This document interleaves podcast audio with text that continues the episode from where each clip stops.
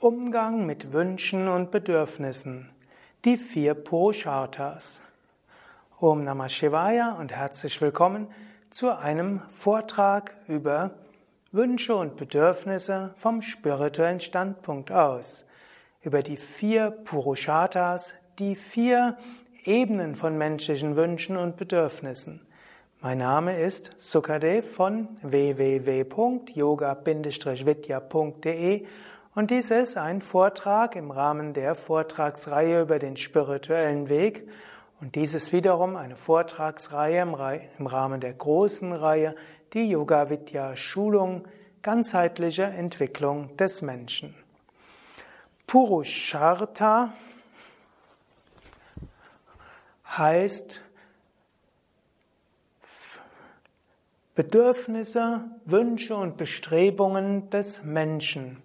Purusha heißt unter anderem Mensch. Purusha hat noch andere Bedeutungen und Artha heißt hier Bestrebungen und Wunsch. Und in diesem Kontext sind die Purushatas die Wünsche und Bestrebungen des Menschen.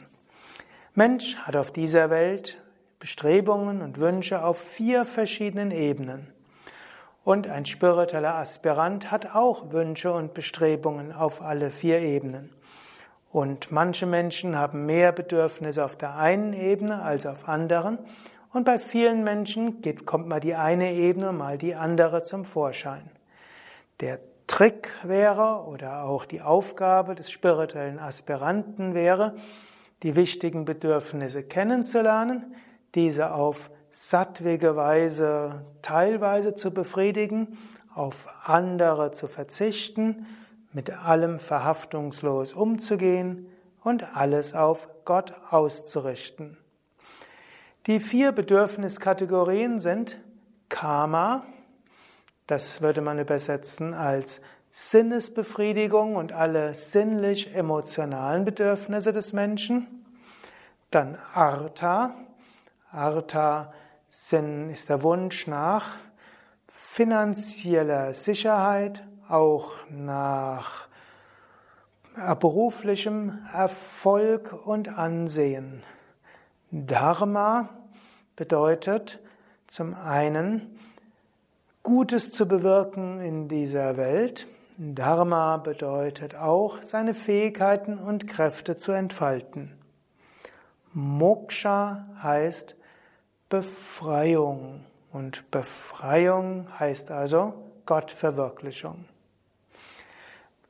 Mensch hat auf allen vier Ebenen Bedürfnisse, aber es gibt Menschen, bei denen spielt die eine Bedürfniskategorie eine stärkere Rolle als bei anderen. Es gibt zum Beispiel Menschen, bei denen ist Karma besonders wichtig, Sinnesbefriedigung hm, und emotionale Bedürfnisse. Das heißt, es gibt Menschen, wenn Sie ein schönes Zuhause haben, wenn Sie schönen Urlaub fahren können, wenn Sie gutes Essen und Trinken haben und wenn Sie nette Menschen um sich herum haben, dann sind die relativ zufrieden. Karma ist besonders stark. Es gibt auch eine Tradition, die würde sagen, der Mensch, bei dem Karma überwiegt, ist dann ein Shudra. Und diesen Menschen würde man empfehlen, eben diesen Wünschen und Bedürfnissen besonders nachzugehen und ein Leben entsprechend geprägt führen und dennoch alles Gott darzubringen. Auf der zweiten Ebene ist Artha. Artha heißt Streben nach beruflichem Erfolg, nach Anerkennung und auch nach mehr Geld. Als Arthas würden die sogenannten Vaishyas bezeichnet. Vaishya wird oft ungenügend als Kaufmann übersetzt. Vaishya ist aber, sind allgemein Menschen, denen Erfolg und Geld besonders wichtig ist. Und zwar eben Erfolg im Materiellen. Man kann ja auch spirituellen Erfolg haben oder zwischenmenschlichen Erfolg. Menschen, denen Artha besonders wichtig ist, die sind bereit, auf vieles auf der Ebene von Karma zu verzichten. Sie wären bereit, acht, neun, zehn, elf, zwölf Stunden am Tag zu arbeiten, ihr Mittagsessen zu überspringen. Sie sind bereit, sogar ihre Beziehung aufs Spiel zu setzen. Familie tritt in den Hintergrund. Alles ist ausgerichtet auf diesen beruflichen Erfolg. Menschen, bei denen das stark ist, die haben zum Teil eine Riesenenergie und können dort eine Menge scheinbar bewirken. Wem Artha besonders wichtig ist, würde man vom spirituellen Standpunkt sagen, dieser Teil sollte ethisch und spirituell ausgelebt werden und es braucht auch einen gewissen Gleichgewicht durch andere und Respekt auch für andere Menschen.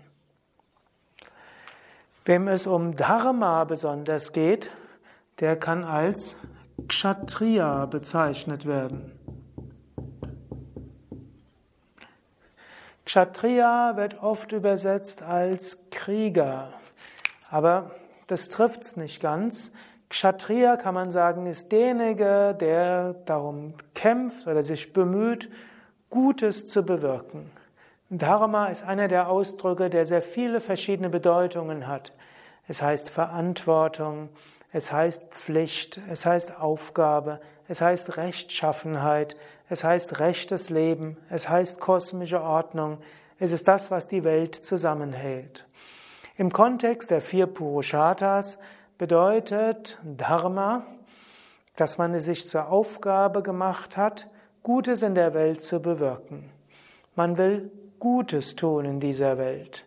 Und der Hintergrund ist so, man könnte sagen, möge die Welt etwas Besseres werden, dafür will ich mich einsetzen.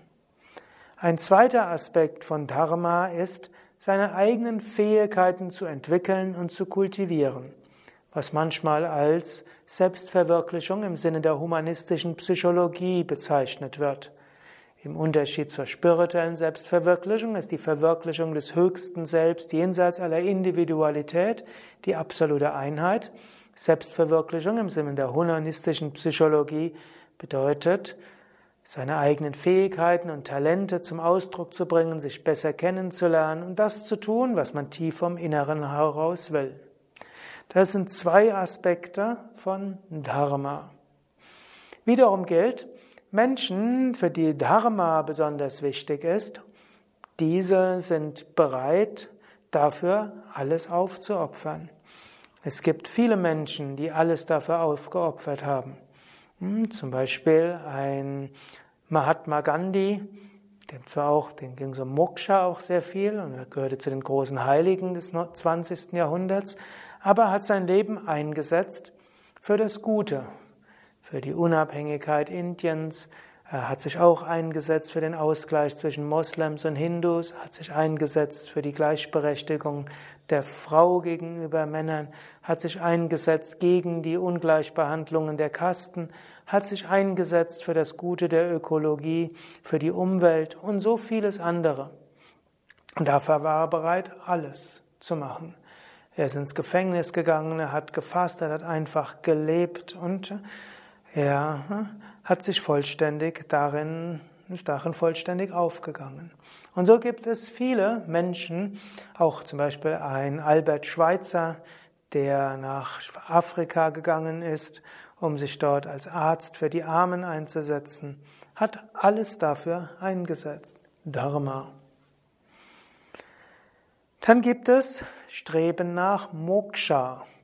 Moksha, Befreiung. Und wenn du diese Vortragsreihe schon systematisch angehört hast, hast du mich schon öfters über Moksha sprechen gehört.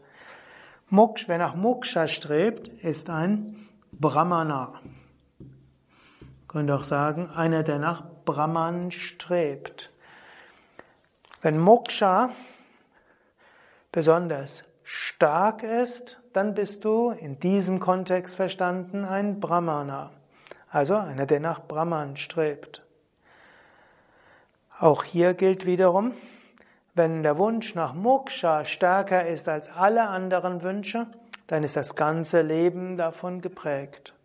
Und es heißt auch, wenn der Wunsch nach Moksha, also Mumukshutva, stärker ist als alle anderen Wünsche, dann wirst du Moksha in diesem Leben noch erfahren.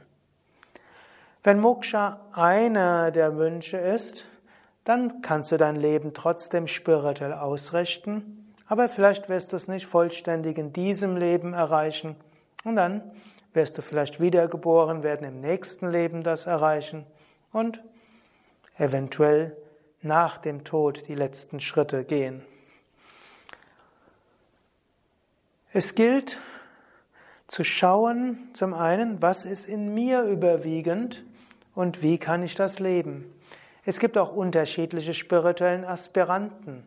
Es gibt Aspiranten, die auch, obgleich sie stark nach Moksha streben, auch einen starken Wunsch nach Karma haben.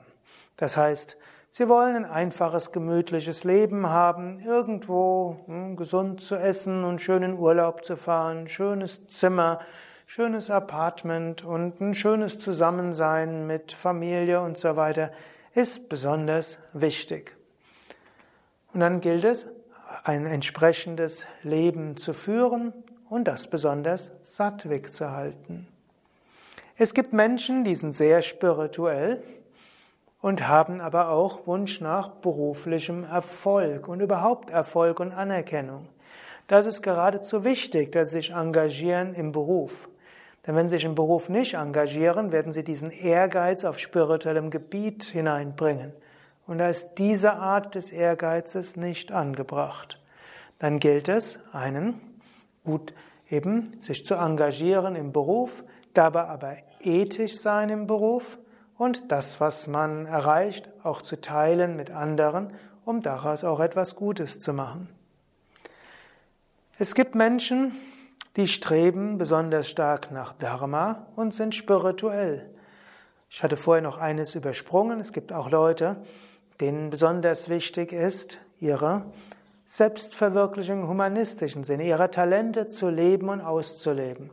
Viele Künstler gehören dazu, und auch manche andere, die vielleicht ein Leben führen, das äh, weniger an gesellschaftlichen Konventionen angelehnt ist, sondern wo Menschen das tun, was sie von innen heraus spüren. Wer, wem es besonders um Dharma geht, der sollte sich nicht zu sehr in einem weltlichen Beruf halten, sondern der sollte konsequent sein dieser tiefen Bestrebung seines Herzens nachzugehen. Es reicht nicht aus, nur zu schimpfen über die bösen Politiker und die, die unbewussten Menschen. Wenn dir das wichtig ist, dann engagiere dich, tue etwas, aber tu es auf spirituelle Weise. Gut, und dann gibt es Menschen, denen ist Moksha das Allerwichtigste. Befreiung ist das Allerwichtigste. Und alles andere tritt in den Hintergrund. Und dort gibt es jetzt zwei Möglichkeiten. Eine Möglichkeit ist, geh in einen Ashram, werde Sevaka. Bei Yoga Vidya gibt es einige Ashrams und einige Zentren. Es gibt Gelegenheiten, wo du als jemand dich engagieren kannst und dort leben kannst. Du kannst sogar dort Swami werden, also Mönch oder Nonne. Bei Yoga Vidya gibt es diese Möglichkeit. Du kannst auch als jemand, der im Ashram als Sevaka lebt, auch durchaus Familie haben, Partner, Partnerin, auch Kinder haben, auch das geht dort. Und je nach deinem Engagement wirst du auch Aufgaben bekommen, die entweder besonders involviert sind oder etwas leichter sind. Eine zweite Möglichkeit für Menschen, denen Moksha besonders wichtig ist, aber die anderen Dinge sehr wenig wichtig sind, wäre ein einfaches Leben zu führen eine einfache Arbeit zu machen, um deinen Lebensunterhalt zu fristen und viel Zeit in Ashrams und spirituellen Praktiken zu verbringen. Ja, das sind also die vier Purusharthas. Noch etwas. Es kann auch helfen, sich bewusst zu machen, auf welcher Ebene deine Mitmenschen besonders ticken. Und dann kannst du auch auf eine solche Weise mit deinen Mitmenschen über Yoga sprechen.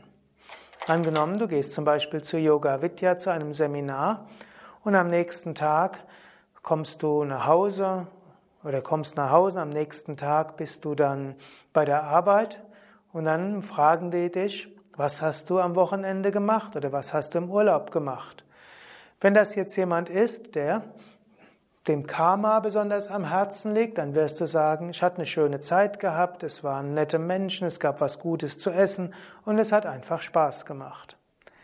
Wenn du mit jemandem sprichst, dem Artha besonders am Herzen liegt, könntest du sagen, ich habe mich toll regeneriert, ich bin voller Enthusiasmus und voller Freude, habe jetzt neue Energie, neue Tatendrang und wir werden jetzt so richtig in unserem Team Fortschritte machen.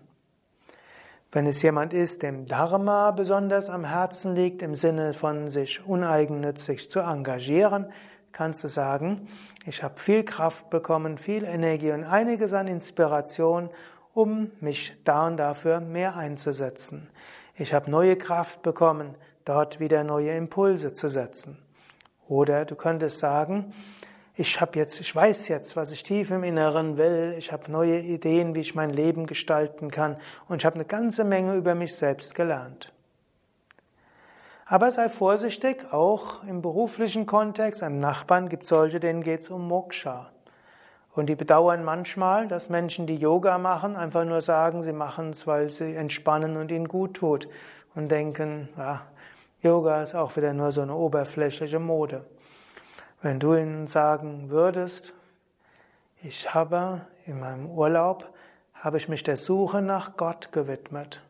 Und ich hatte sehr tiefe spirituelle Erfahrungen gehabt, dann können diese Menschen mehr damit anfangen, auch wenn sie eine andere spirituelle Tradition gehen. Wiederum kann es hilfreich sein, im Umgang mit einem Partner, Partnerin herauszufinden, wo ist ihnen besonders wichtig.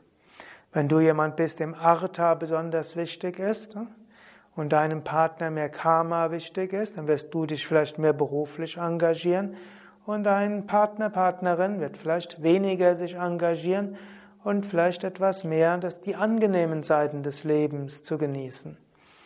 Wenn du jemand bist, dem zwar Moksha geht, aber Artha nichts sagt, dann brauchst du nicht unbedingt deinem Partner ständig vorzuwerfen, dass er zu viel Zeit in der Firma verbringt. Es ist trotzdem gut, ihm zu helfen, dass er sich genügend Zeit für Entspannung, Regeneration und Familie nimmt.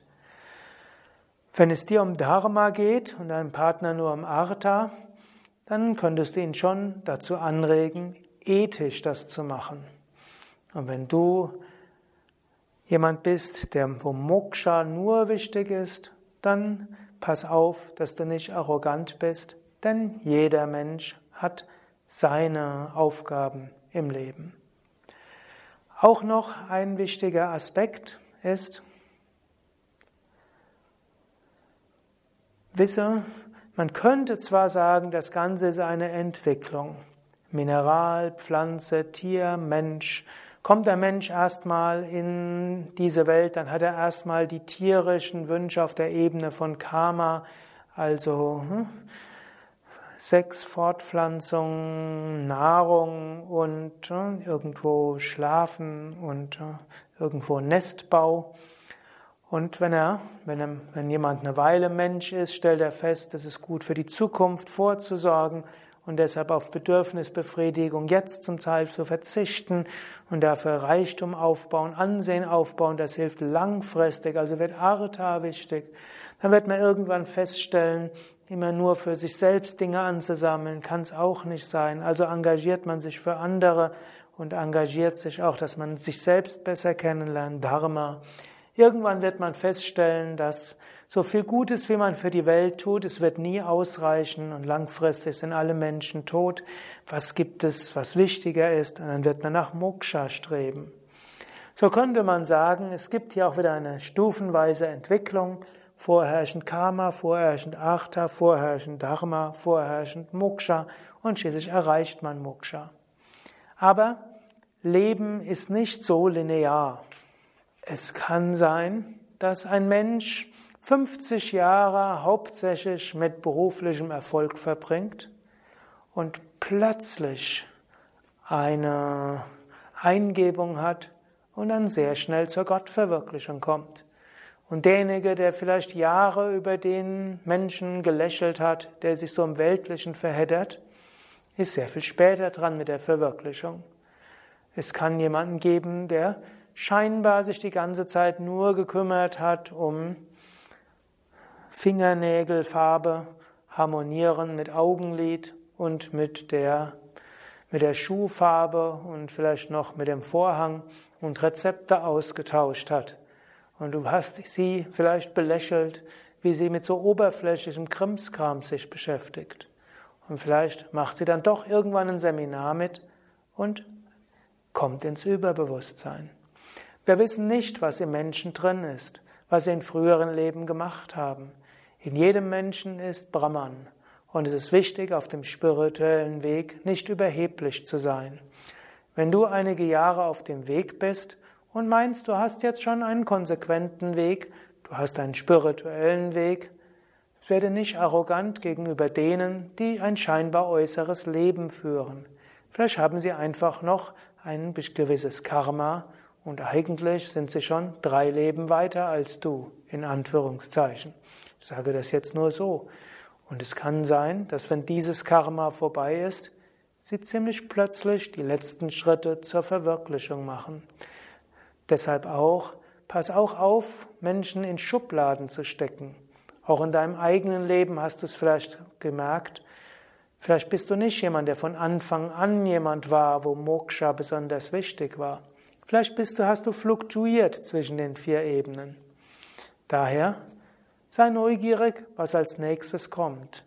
Und in jedem Fall praktiziere Spiritualität Lebe auch die anderen Wünsche und Bedürfnisse auf sattwige Weise und sei dabei nicht verhaftet.